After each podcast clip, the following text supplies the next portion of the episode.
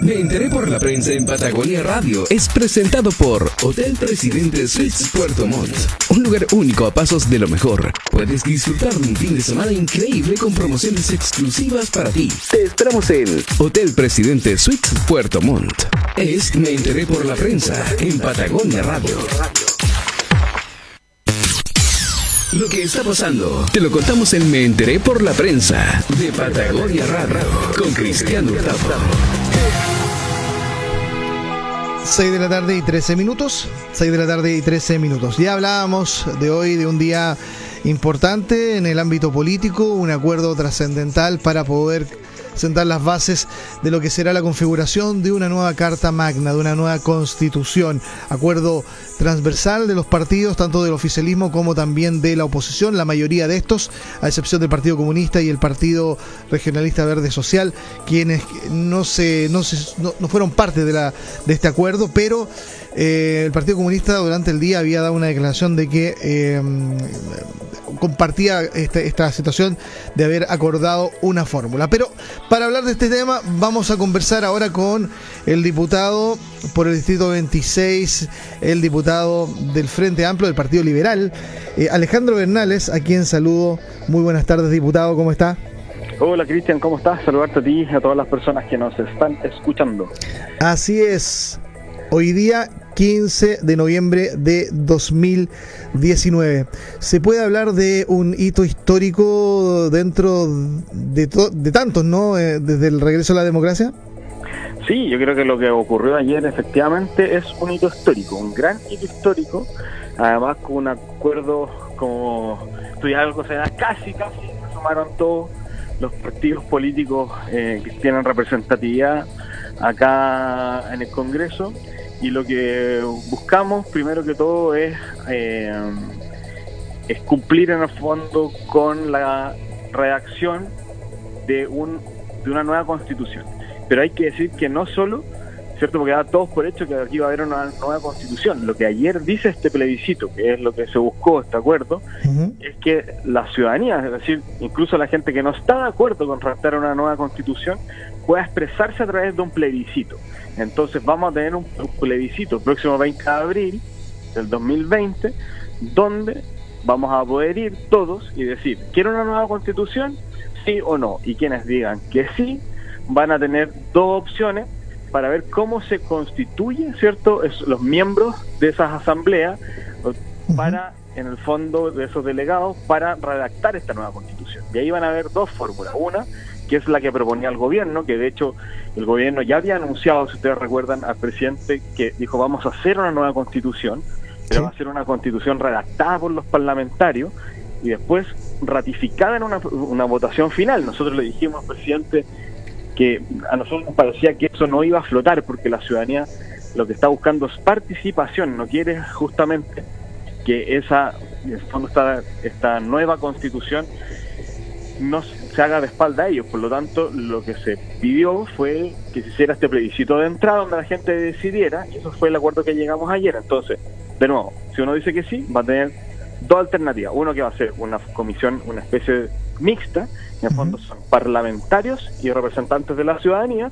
que es la fórmula que le gusta más bien al gobierno, y la otra fórmula que le pusieron convención constituyente, pero que es lo mismo que la asamblea constituyente, porque hoy hay gente votando por el nombre, es lo mismo que una asamblea constituyente, donde el 100% de las personas que redactan este documento son de la ciudadanía. Y una vez redactado este texto, igual se va a hacer un plebiscito ratificatorio para que la, todos los ciudadanos digan esta nueva constitución me representa o no.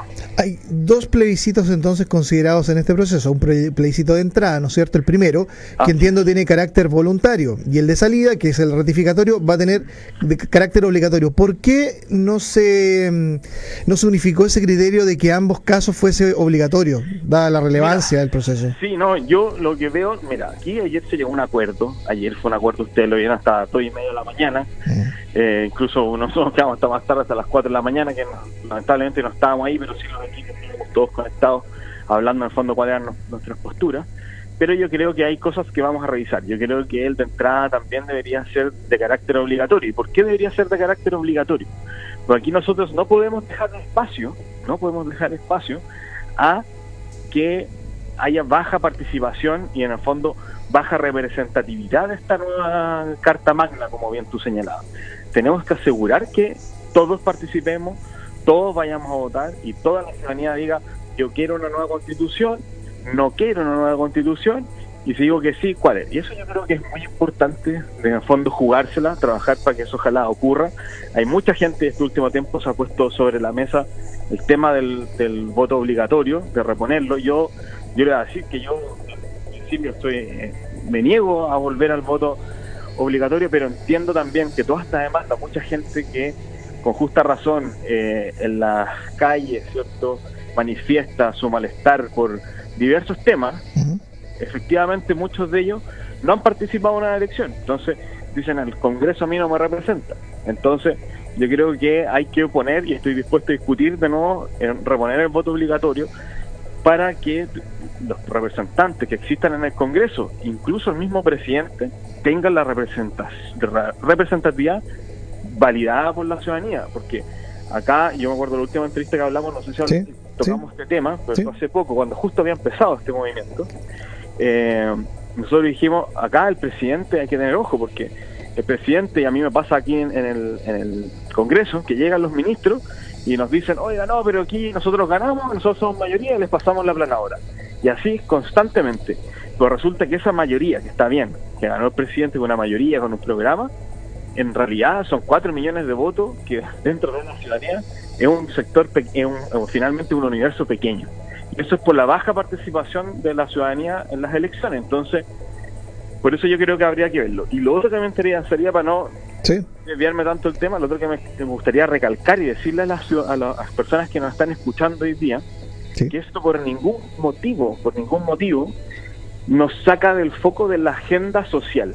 ¿Ya? Porque hay mucha gente que ha dicho, oiga, pero a mí no me interesa la nueva constitución, no estoy ni ahí con la nueva constitución.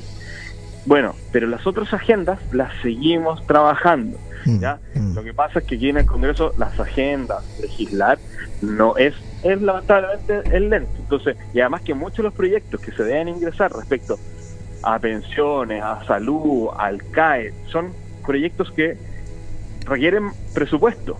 Y como estamos en un, en un país hiperpresidencialista, porque así, así, así es nuestra realidad, es el presidente quien tiene que presentar esos proyectos, no los parlamentarios. Entonces, yo no puedo, por ejemplo, presentar un proyecto que diga, no sé, que eh, pasaje cierto eh, de transporte público gratuito para los adultos mayores. A mí me encantaría, pero no No se puede porque eso es, ustedes pueden presentar una moción parlamentaria, pero las iniciativas siempre son del Ejecutivo en el fondo. Claro, pues yo podría presentar esa moción parlamentaria, pero sería inadmisible porque yo no puedo incurrir en gastos. La billetera no es mía. De hecho, hoy mm. día, en este momento, yo estoy en Valparaíso y estamos discutiendo la ley de presupuesto. Y estamos viendo partida por partida, ministerio por ministerio. Y de hecho, nosotros ingresamos una indicación para el tema de los pasajes de los adultos mayores y fue rechazada porque nosotros no podemos, en el fondo, ocupar esos recursos. Tiene esa, esa indicación debería hacerla al gobierno. Claro, y eso es por, por, netamente por la Constitución, ¿no? Porque Exacto. No, eso ya se eso por un tema un país que es, como digo, hiperpresidencialista y hay otros modelos de, Diputado, le tengo, tengo preguntas que hacer respecto de lo acordado. A ver, por ejemplo, eh, ¿qué pasa a ver, en el plebiscito de entrada, ya, mm, hagamos que ya está zanjado si es obligatoria la votación o no. Pero se van a hacer dos preguntas en el fondo. Va a haber una pregunta que habla si uno quiere una nueva constitución, uno aprueba o rechaza. Y en el segundo se define qué órgano debiera redactar esta constitución. Está la convención mixta constitucional y la, o la convención constitucional. Si yo voto apruebo, claro, después contesto la otra pregunta, ¿no? ¿Cuál de los órganos? Pero ¿qué pasa con la gente que vota rechaza? También puede votar, ¿o no? No, la gente que rechaza, nosotros entendemos que no, no elige en el fondo qué opción quiere, porque rechaza la opción de tener una nueva constitución. E, eso no queda claro, diputado, ¿ah? en el acuerdo. No. queda claro porque eh, también se ha dicho que sí se puede. Entonces, eso es parte de lo que no está definido, me da la impresión. Claro, no, pero nosotros, igual que cualquier votación, cuando usted, por ejemplo, eh, va a un a las elecciones primarias y usted pertenece a un partido, usted vota solo por la opción que, está ahí, de su mm. partido. Pero yo creo que acá, independiente de, tiene que ser el que dice que no, no puede elegir cuál es el sistema, porque básicamente está diciendo a mí no me interesa cuál es la nueva constitución, no tiene ningún sentido que vote cuál sería de los dos sistemas en el caso de que gane una de las dos, no sé. Pero bueno, habrá que revisarlo. Si yo he visto en redes que hay dudas respecto a eso, pero como te digo, nosotros ayer lo que hicimos fue un acuerdo que lo que busca un plebiscito, que busca en fondo resolver esta, esta situación de manera democrática. Eso es lo más importante también decir que he escuchado muchas críticas porque estamos todos eh, muy y está bien. Te fijas que estar generando esto, esta de nuevo voy a repetir la palabra, porque la crítica a través de redes dicen, no, porque aquí hay otra crítica, pero es que acá no sé qué.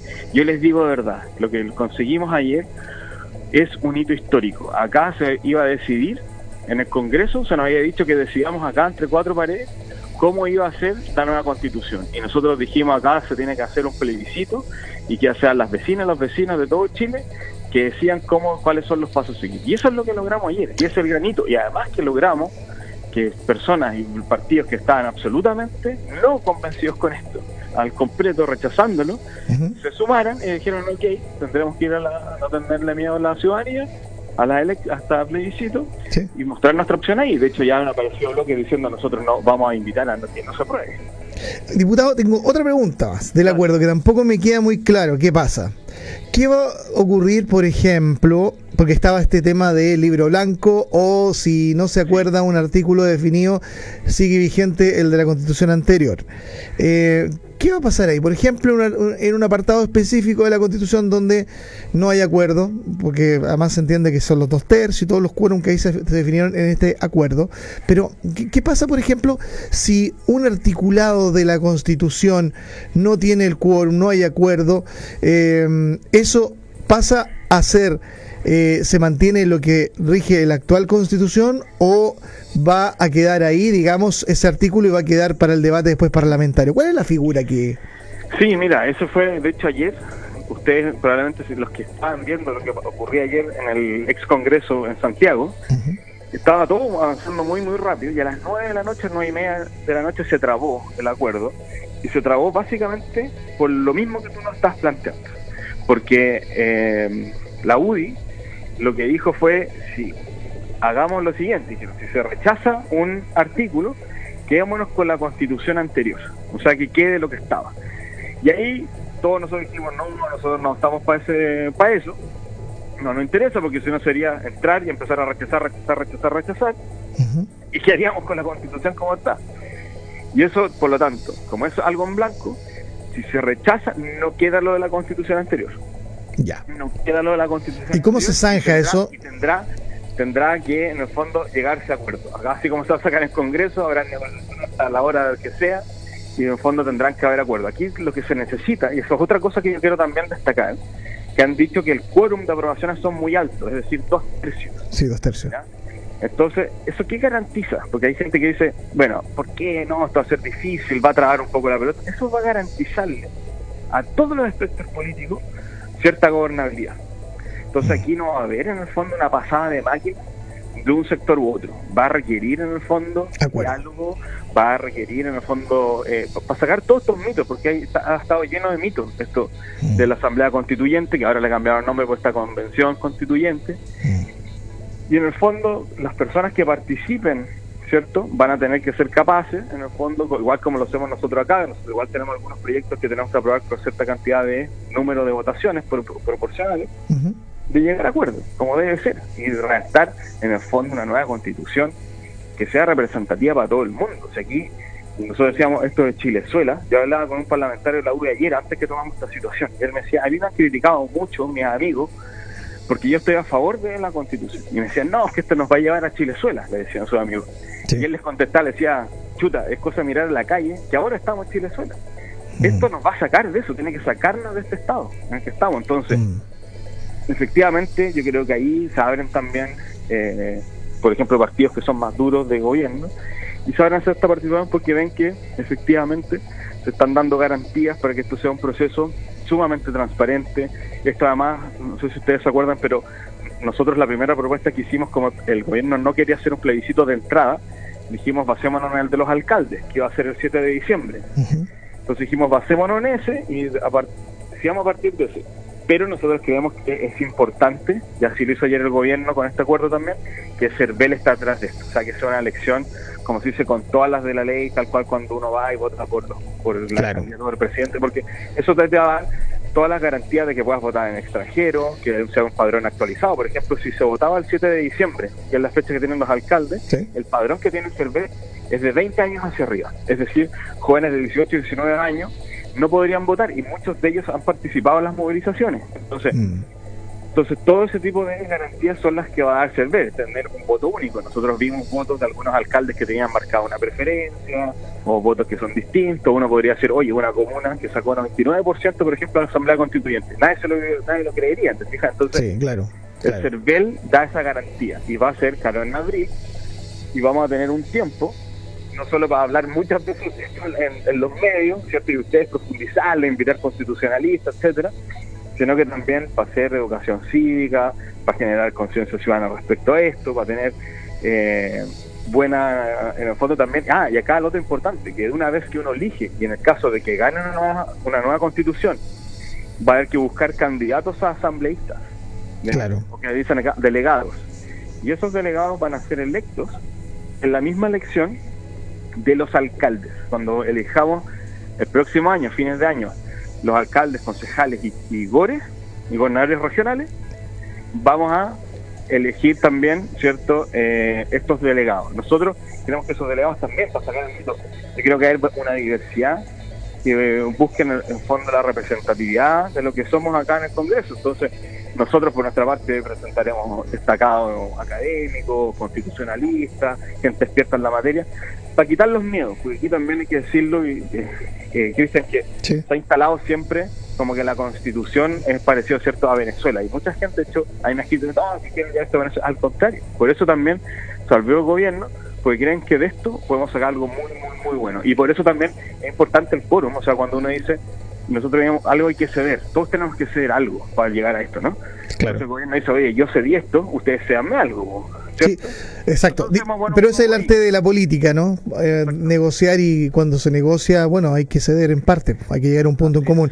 Diputado, una pregunta también respecto de lo que marca este hito, porque, a ver, con esta, con este proceso de nueva constitución, que lo más probable, mm, no hay que ser muy eh, doctor en la materia como para pensar que es muy probable que nazca una nueva constitución.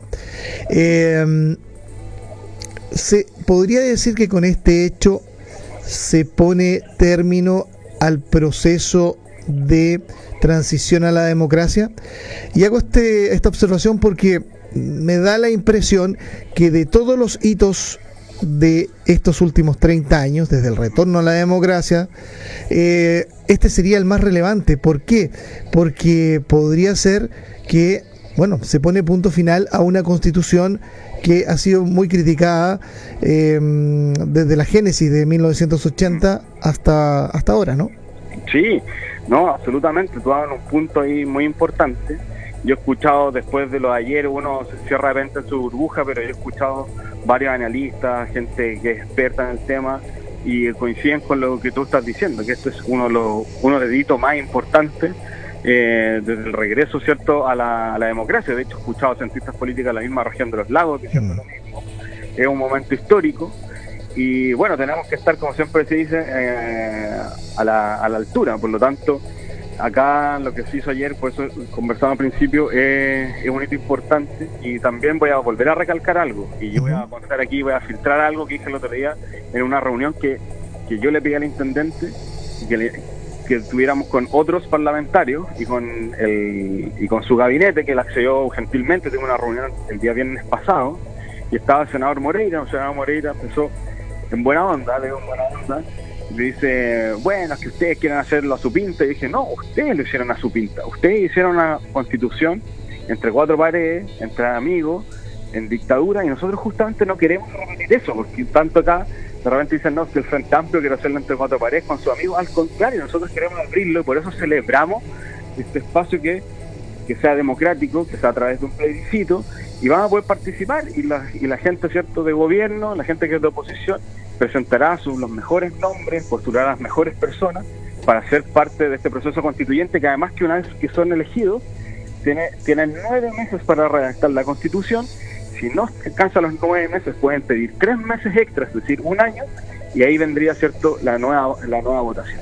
Así es. Bien, diputado Alejandro Bernales, muchísimas gracias por eh, conversar con Patagonia Radio. Gracias a ustedes. Un gran abrazo. Aquí estoy en Valpo. Hoy día de la jornada a las 3 de la mañana para aprobar el presupuesto. Buenísimo. Muchas gracias. Buenas tardes. Que estés bien. Chao. El diputado Alejandro Bernales conversando con nosotros en Patagonia Radio. Nos vamos a una pausa y ya seguimos con más.